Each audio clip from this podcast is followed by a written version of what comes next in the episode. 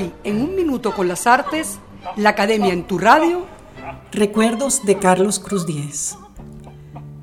En mayo de 2014 salió de imprenta el libro Vivir en Arte, Recuerdos de lo que me acuerdo.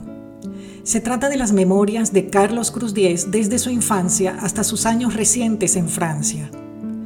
En este recuento, lleno de anécdotas y humor, vemos cómo fue su formación, cómo percibía su entorno social, cómo fue definiendo sus pasos en el arte y cómo era la Caracas de las primeras décadas del siglo XX, así como la Europa donde se establece años después. Refiere también las decisiones que debió tomar mientras levantaba una familia que ha sido su principal aliada de vida y de obra. Vale la pena detenerse en la etapa caraqueña justamente entre los años 40 y 50 antes de su partida a París. Durante ese periodo tomó importantes decisiones. La primera fue cuando era estudiante en la Escuela de Artes Plásticas y Artes Aplicadas, donde recibió clases de pintura con suma alegría y placer. No entendía por qué éstas eran motivo de depresión y de crisis, de furia para algunos de sus compañeros. Entonces pensaba, si para mí la pintura era un goce y para los demás un sufrimiento, lo más probable es que yo no fuera un artista. En consecuencia, tomó la decisión de retirarse de los cursos de arte puro y proseguir sus estudios en artes aplicadas y artes manuales, graduándose de profesor.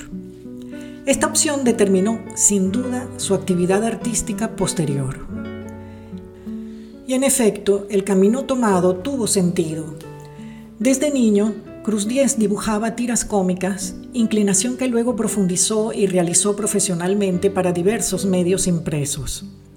Fue dibujante, ilustrador e insigne diseñador gráfico. Trabajó en importantes revistas como Esograma, El Farol, Nosotros, Élite, en periódicos como La Esfera y El Nacional. Llegó a ser director de arte de la prestigiosa agencia de publicidad McCann Erickson que llevaba la cuenta de la Standard Oil Company medios que le permitieron conocer a fondo la actividad editorial y gráfica.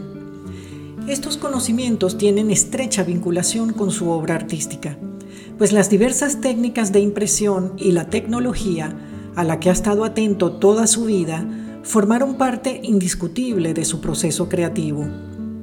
De allí la importancia del hacer y de aplicar lo creado a algo una premisa que con disciplina y perseverancia le permitió realizar años después obras monumentales como las integradas a la arquitectura, esculturas que desafían la gravedad y la escala, o propuestas interactivas con los avances de la tecnología.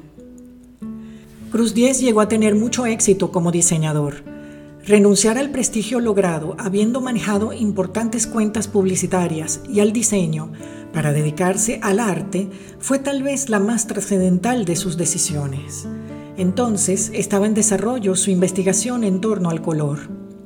Fue cuando dejó todo y partió a Europa, primero en 1955 y luego definitivamente en 1960. Tuve la certeza, señala Cruz Diez, de que ese era el momento de estar en París y desarrollar mi proyecto. Y no me equivoqué. Definitivamente, París era el lugar. Hasta aquí un minuto con las artes, la Academia en tu radio. Escrito y narrado por Susana Benco. En la producción, Valentina Graciani. En la grabación, edición y montaje, Raúl Sánchez.